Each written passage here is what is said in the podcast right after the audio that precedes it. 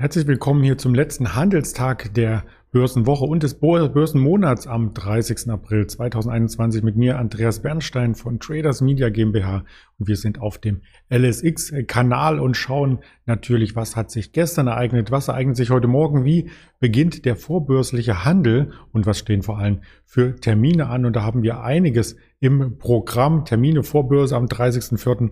ist quasi das Oberthema und wir sprechen am Mittag noch einmal mit dem Schara ab 11.10 Uhr, ungefähr 11.15 Uhr über den Markt. Da wird er spannende Einzelaktien noch einmal mitbringen und auch die erste Marktreaktion des heutigen Tages hier mit kommentieren für uns. Der DAX am Morgen des Freitags etwas erholter, wenn man sich die Tiefs aus der Nacht anschaut, aber im Vergleich zu gestern fehlt hier ja einiges an Punkten. Wir waren gestern Abend ähm, nachbörslich bei 15.180 Punkten, weil sich eben die Wall Street etwas erholt hatte. Dazu kommen wir gleich. Erst einmal noch der Blick auf das mittelfristige Chartbild. Hier hat der DAX es gestern geschafft, den Aufwärtstrend zu durchbrechen und geschafft. Das soll nicht irgendwie ähm, satirisch klingen für diejenigen, die hier langfristig engagiert sind als Anleger, sondern das soll für die Trader so ein wenig Mut machen, dass jetzt mehr Volatilität in die Märkte strömt, denn wir hatten uns an dieser Aufwärtstrendlinie nach oben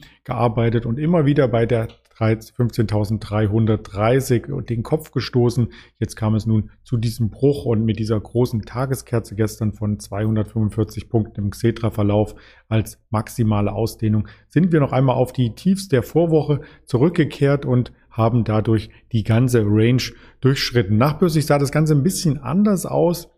Wir hatten es ja eben einem Chartbild des DAX ganz kurzfristig gesehen, dass wir gestern Abend noch einmal zur 15.180 zurückgelaufen waren. Und das lag daran, dass es an der US-Börse ein Reversal gab. Also der Nasdaq ist wieder etwas angesprungen. Der Dow Jones hat ein neues Rekordhoch gezeigt und damit ein V-Reversal, wie man es so schön in der Börsensprache nennt, gezeigt. Mehr als 300 Punkte konnten hier noch einmal vom Tagestief zurückgelegt werden. Das hat der DAX gar nicht so richtig mitbekommen, weil er schon im Feierabend war, weil 17.35 Uhr das Xetra-Buch schließt und wir hier die nachbörslichen Kurse dann etwas später mit einbeziehen. Nachbörslich ist auch das Stichwort die Quartalszahlen, die vorgestern nachbörslich kam von Facebook und von Apple. Die wurden erst einmal positiv wahrgenommen. Die Aktien eröffneten im Plus, haben dann ihre Tagesgewinne aber teilweise wieder abgegeben. Apple ist sogar komplett zurückgefallen, hat die Gewinne komplett abgegeben. Bei Facebook war es ein neues Allzeithoch. Also da nehmen auch Anleger so ein Stück weit wieder Gewinne mit aus den Märkten nach positiven Daten. Und das könnte vielleicht auch bei Amazon der Fall sein. Die haben gestern Quartalszahlen gemeldet. Nachbörslich, das sah alles sehr, sehr gut aus. Rekordgewinn dank dem Online-Shopping-Boom. Im ersten Quartal nahm der Umsatz im Jahresvergleich sogar um 44 Prozent zu auf über 100 Milliarden. Das ist diese Schwelle, die bei Apple so ein bisschen im Fokus stand. Die wurde nicht ganz erreicht bei Apple, aber bei Amazon 108,5 Milliarden Dollar sind das und in Euro umgerechnet. Ich habe es gerade getan, sind es 89,5.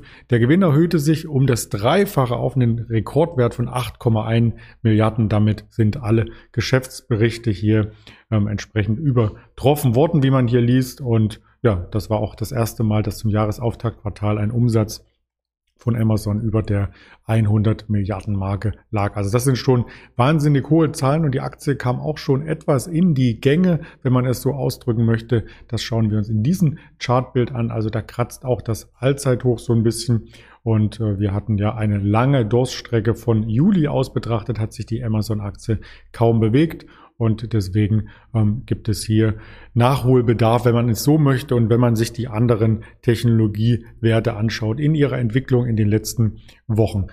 Ansonsten gab es noch von Airbus auch Datenzahlen gestern. Die Airbus-Aktie hält sich relativ stabil und wir haben ja im Hinterkopf die Querelen, die es bei Boeing gab, dem großen Airbus-Konkurrenten, während Boeing hier interne Probleme hat, auch mit Fliegern Probleme, mit dem Auftragseingang Probleme, kann Airbus hier positiv überraschen, trotz der Krise.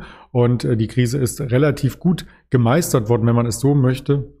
In den ersten drei Monaten ist sogar ein Gewinn hier erwirtschaftet worden in Höhe von 362 Millionen Euro. Und äh, der US-Rivale Boeing, der hat den sechsten Quartalsverlust in Folge gemeldet. Also insofern ist bei den Flugzeugherstellern Airbus wohl die bessere Wahl. Der Konzernumbau geht voran. Es ist auch der größte Umbau der Unternehmensgeschichte und die Flugzeugproduktion ist natürlich pandemiebedingt gekürzt worden um bis zu 40 Prozent. Also da ist auch Kurzarbeit oder eben Nichtarbeit angesagt, je nachdem, wie man das ähm, bedeuten möchte. Die Aktie insgesamt, ich sagte es schon, fester und wir könnten hier am Jahreshoch kratzen. Also die 100-Euro-Marke, die beschäftigt uns bei der Airbus jetzt hier schon seit geraumer Zeit. Was steht heute noch an? An Terminen aus Unternehmenssicht gibt es einige Zahlen heute Morgen, auch aus dem DAX-Segment MTU. Aero Engine meldet Quartalszahlen jetzt gerade. Die Barclays Bank AstraZeneca hat aus Großbritannien gerade gemeldet, BBVA, eine große Bank,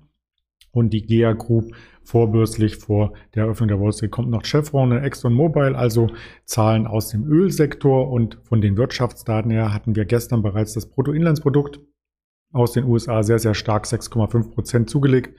Und äh, heute sind wir gespannt, wie das Ganze in Deutschland aussieht. Und in der EU, 10 Uhr und 11 Uhr sind dafür die Termine. Die Arbeitslosenquote aus der EU werden auch 11 Uhr nachgereicht. Und am Nachmittag steht dann das persönliche Einkommen, die Privatausgaben 14.30 Uhr auf der Agenda.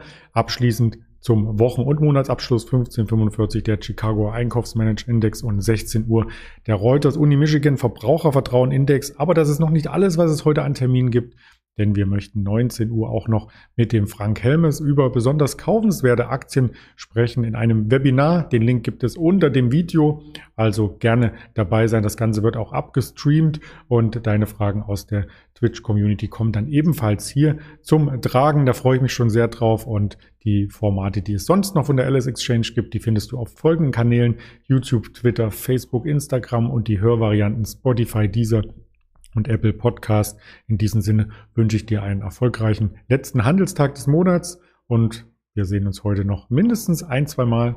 Bis dahin alles Gute, dein Andreas Bernstein.